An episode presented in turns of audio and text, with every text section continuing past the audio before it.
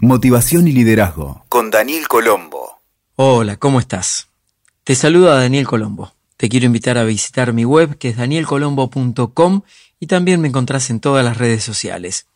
Hoy quiero que reflexionemos juntos acerca de el nuevo liderazgo, un liderazgo con empatía.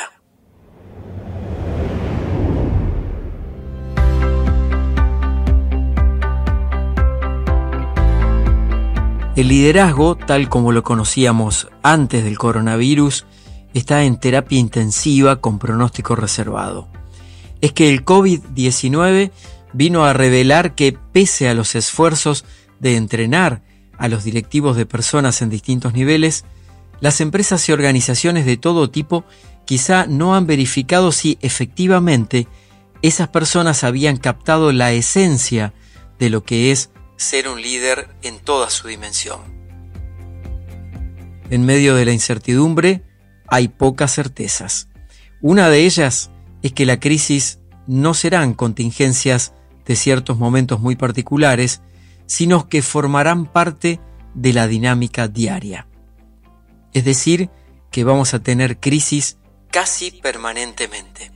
Otra es que la forma verticalista de conducción definitivamente no es útil para generar mejores entornos laborales y menos aún para contener emocionalmente a las personas, fortalecer la resiliencia y seguir adelante. Y una más, los nuevos formatos del trabajo recién se están vislumbrando. Quiere decir que el home office es apenas un esbozo de las enormes transformaciones en las operaciones de las empresas, contractuales, vinculares y del diseño del sistema de organización que estaremos atravesando. Una de las primeras observaciones en muchas personas en puestos de conducción es que han querido trasladar al mundo del teletrabajo las mismas políticas y dinámicas de la experiencia presencial en la oficina. Y esto sencillamente no funciona porque los entornos en los que se desempeñan los colaboradores cambian. Hay que admitir que en la mayoría de los casos no saben cómo hacerlo y nadie los preparó ni les enseñó esas habilidades blandas. Con mi trabajo como coach de ejecutivos y equipos he acompañado a muchos jefes queriendo controlar tipo gran hermano a sus equipos y cuestionarlos porque no estaban con la cámara encendida, sin imaginar que tal vez el hijo había tenido un accidente doméstico o que necesitaba ayuda con las tareas, como pasa habitualmente.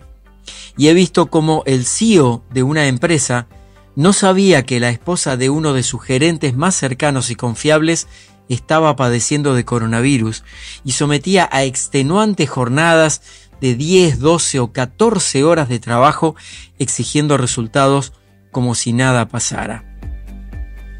Durante muchos años se ha venido hablando extensamente sobre la innovación aplicada a las finanzas, a los procesos, al marketing, a las ventas y a la tecnología, y jamás se la ha considerado en su dimensión emocional. Esto sería preguntarse qué le pasa a la gente que trabaja aquí cuáles son sus anhelos y preocupaciones, qué necesidades básicas están insatisfechas y podrían provocar ciertos comportamientos que afecten su entrega en el trabajo. ¿Qué están sintiendo más allá de la encuesta de clima y de algunas acciones por acá y por allá? Por lo general, las empresas y los responsables de gestión tienen mucho miedo a ese tipo de preguntas porque piensan que deben tener respuestas para todo y que se convertirían de alguna forma en psicólogos del personal. Sin embargo, el no hacerlas no mejora el resultado y lo empeora, porque la gente siente que no es tenida en cuenta ni escuchada.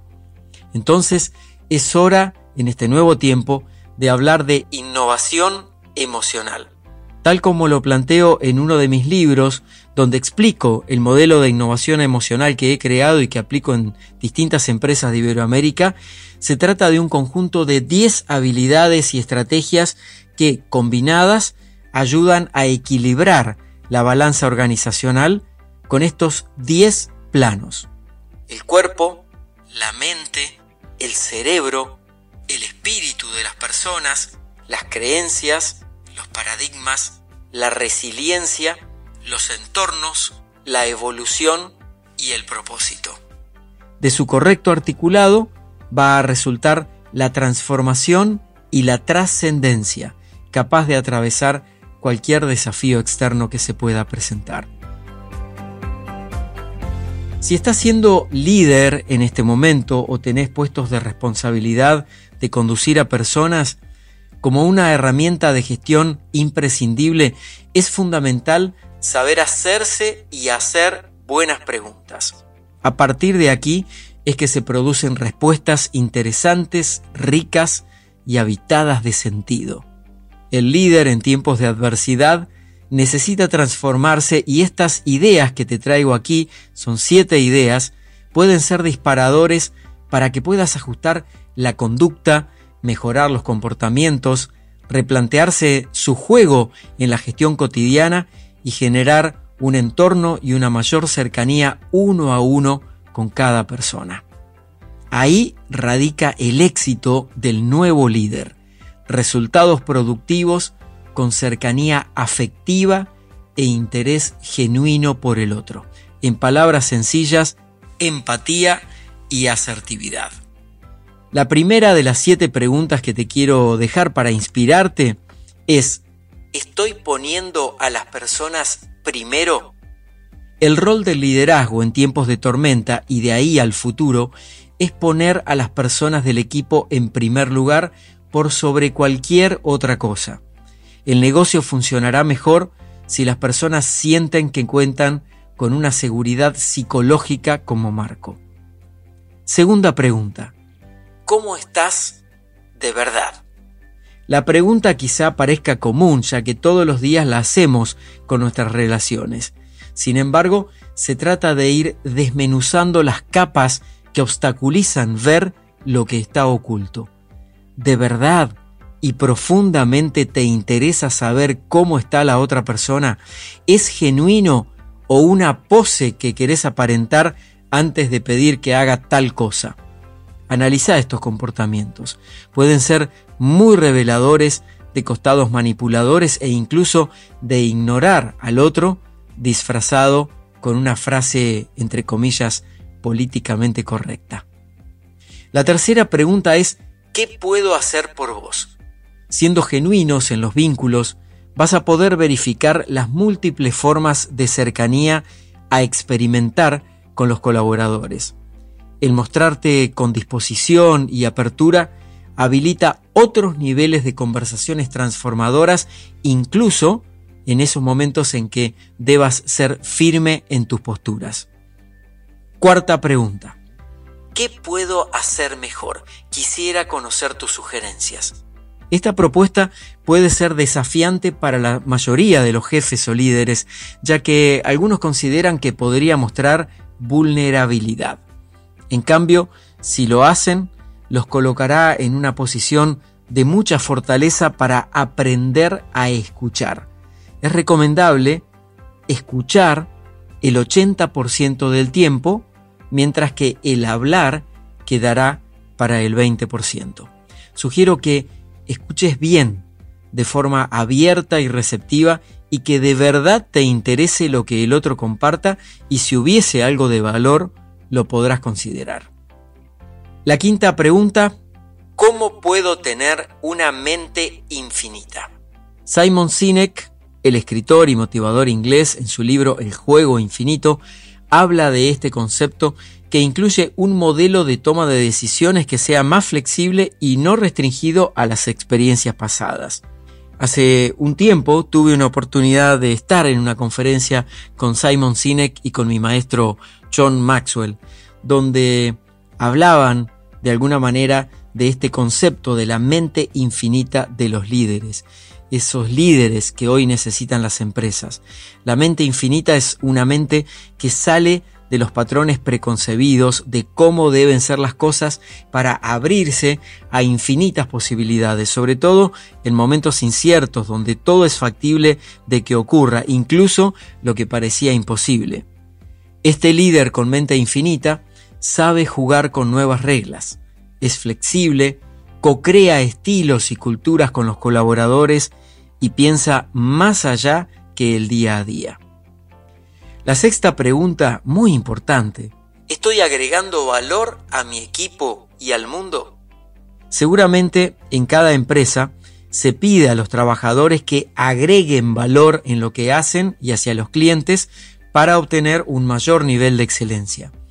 Los reflectores de luces van aquí, en este caso, hacia el propio líder o jefe, porque se lidera con la influencia directa que tenemos en los demás. No existe un liderazgo sin ejemplo vivo de lo que se declama. Y como sabes, ser líder es más que un título puesto en el organigrama de la empresa. Ser líder es ganarse ese espacio de confianza en el corazón de cada persona con la que interactúas. Es generar vínculos generosos y enriquecedores para los demás. Es crear impacto positivo mediante la coherencia entre lo que pensás, sentís, decís y haces. Y todo esto en conjunto es agregar valor. Y la séptima pregunta, poderosa si las hay, como decimos en el coaching, es, ¿estoy siendo humilde? También este líder del nuevo tiempo necesita ser humilde porque habrá muchos momentos en que quizá no sepa las respuestas, ni cómo seguir, ni de dónde sacar fuerzas para estimular a su equipo o para tomar decisiones trascendentes. Sabrás que estás siendo humilde cuando te pones al servicio y no que los demás te sirvan. Siendo humilde es posible decir, no sé, necesito tu ayuda, ¿qué harías vos en mi lugar sin sentir que eso te debilita? Desarrollar la virtud de la humildad, como cualquiera de las otras condiciones esenciales del ser humano, requiere conciencia, corazón, voluntad, autoobservación, pensamiento crítico permanente y dosis grandes de tolerancia, escucha y neutralidad. Escuchaste Motivación y Liderazgo con Daniel Colombo. WeToker. Sumamos las partes.